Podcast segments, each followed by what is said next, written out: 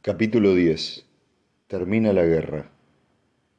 Lathan Davers se sentía incómodo en extremo y vagamente resentido. Había recibido su condecoración y soportado con estoicismo la ampulosa oratoria del alcalde durante la ceremonia en la que le impusieron la cinta carmesí. Con aquello se terminó su parte en las celebraciones, pero naturalmente las formalidades oficiales le obligaban a quedarse. Y fueron sobre todo estas formalidades, del tipo que no le permitía bostezar a sus anchas o colocar cómodamente el pie en el asiento de una silla, lo que le hizo desear encontrarse de nuevo en el espacio, al que en realidad pertenecía. La delegación cigüeñana, con Dusenberg como miembro heroico, firmó la convención y Sigüena se convirtió en la primera provincia que pasaba directamente del gobierno político del imperio al gobierno económico de la fundación.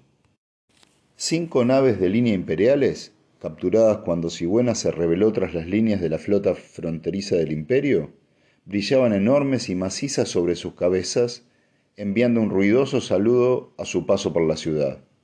Ahora ya no quedaba más que la bebida, la etiqueta y la charla inconsecuente.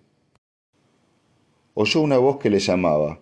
Era Forel, el hombre que, pensó David fríamente, podía comprar a veinte como él con los beneficios de una sola mañana pero un forel que ahora le hacía señas con amable condescendencia. Salió al balcón, donde soplaba el viento fresco de la noche, y se inclinó cortésmente, aunque con el ceño fruncido. Bar también se encontraba allí, sonriente. Le dijo Davers tiene que venir a defenderme. Me están acusando de modestia, un horrible crimen totalmente antinatural.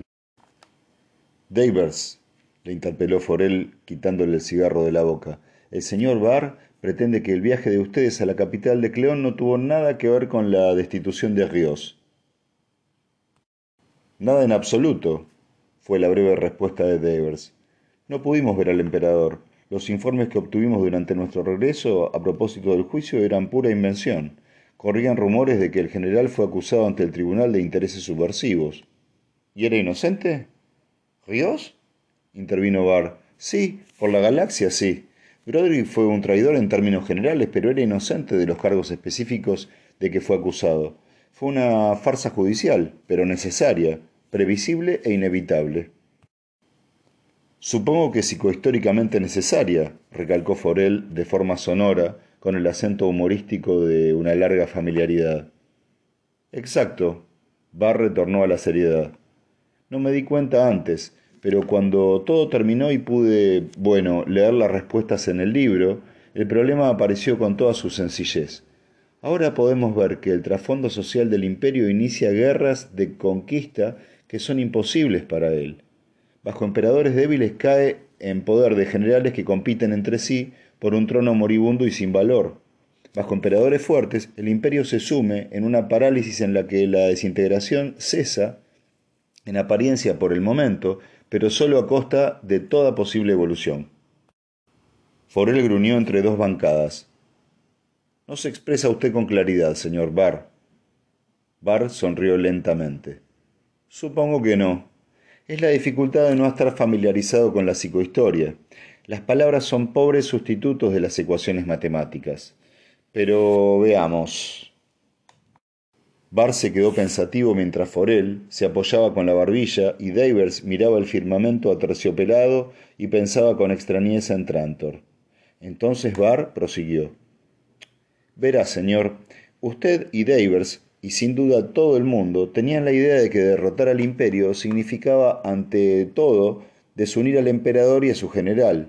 Usted y Davers y todo el mundo estaban en lo cierto, de acuerdo con el principio de la desunión interna sin embargo, se equivocaban al pensar que esta división, esta división interna, podía provocarse mediante actos individuales, inspiraciones del momento.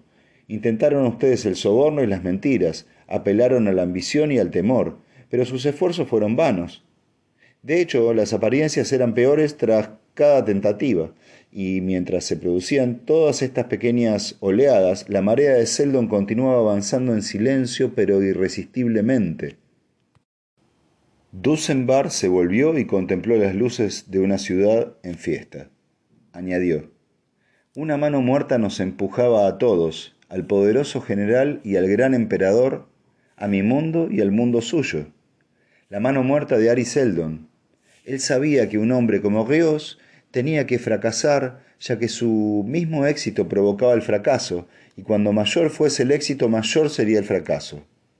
Forel observó secamente. No puedo decir que se esté explicando con mayor claridad. Un momento, continuó Bar con énfasis. Piensa en la situación. Es evidente que un general débil nunca nos hubiera puesto en peligro. Tampoco lo hubiera hecho un general fuerte durante el reinado de un emperador débil, porque hubiera dirigido sus armas hacia un blanco mucho más provechoso. Los acontecimientos han demostrado que las tres cuartas partes de los emperadores de los dos últimos siglos fueron generales y virreyes rebeldes antes de ser tales emperadores.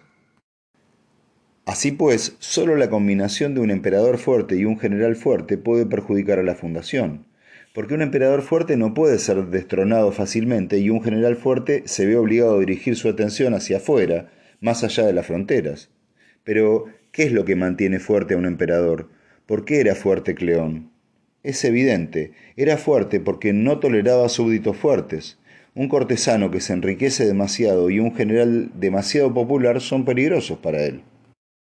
Toda la historia reciente del imperio prueba estos hechos a un emperador que sea lo bastante inteligente como para ser fuerte. Ríos obtuvo victorias y por ello el emperador concibió, sospechas. Todo el ambiente de los tiempos le obligaba a ser suspicaz. ¿Ríos rechazó un soborno? Muy sospechoso. Habría motivos ocultos. ¿Su cortesano de mayor confianza se inclinaba repentinamente a favor de Ríos? Muy sospechoso. Habría motivos ocultos. Lo sospechoso no eran los actos individuales. Cualquier otra cosa lo hubiera sido. Por eso nuestros complots individuales fueron innecesarios y bastante fútiles.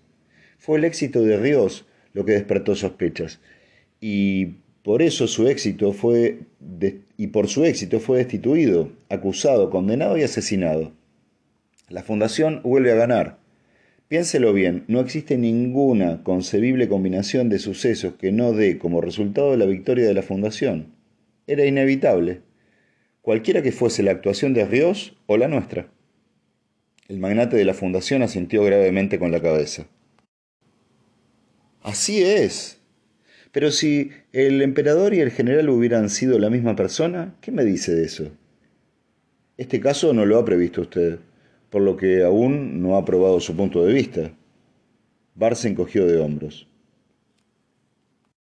No puedo probar nada, carezco de conocimientos matemáticos, pero apelo a la razón.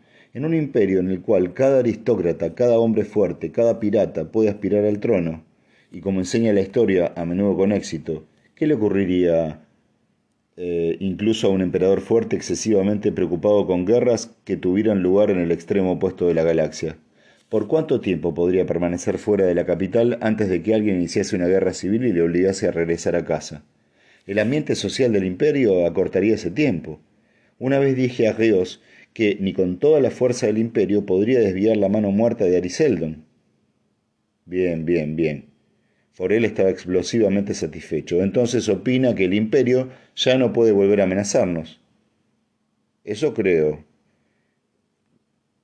eh, agregó Bar. Francamente, Cleón puede morir antes de que acabe el año, y es seguro que la disputa por la sucesión dará origen a la última guerra civil del imperio. En tal caso, dijo Forel, ya no quedan enemigos. Bar replicó pensativo. Hay una segunda fundación. ¿Al otro extremo de la galaxia? Tardarán siglos en llegar a ellos. Davers se volvió de improviso y se enfrentó a Forel con expresión sombría. Tal vez haya enemigos internos. ¿Usted cree? preguntó fríamente Forel. ¿Quién, por ejemplo? Pues la gente que quiere distribuir un poco la riqueza y desea evitar que se concentre en manos que no son las que la producen. ¿Comprende lo que quiero decir, no? Lentamente la mirada de Forel perdió su desprecio y expresó la misma cólera que brillaba en los ojos de Davers.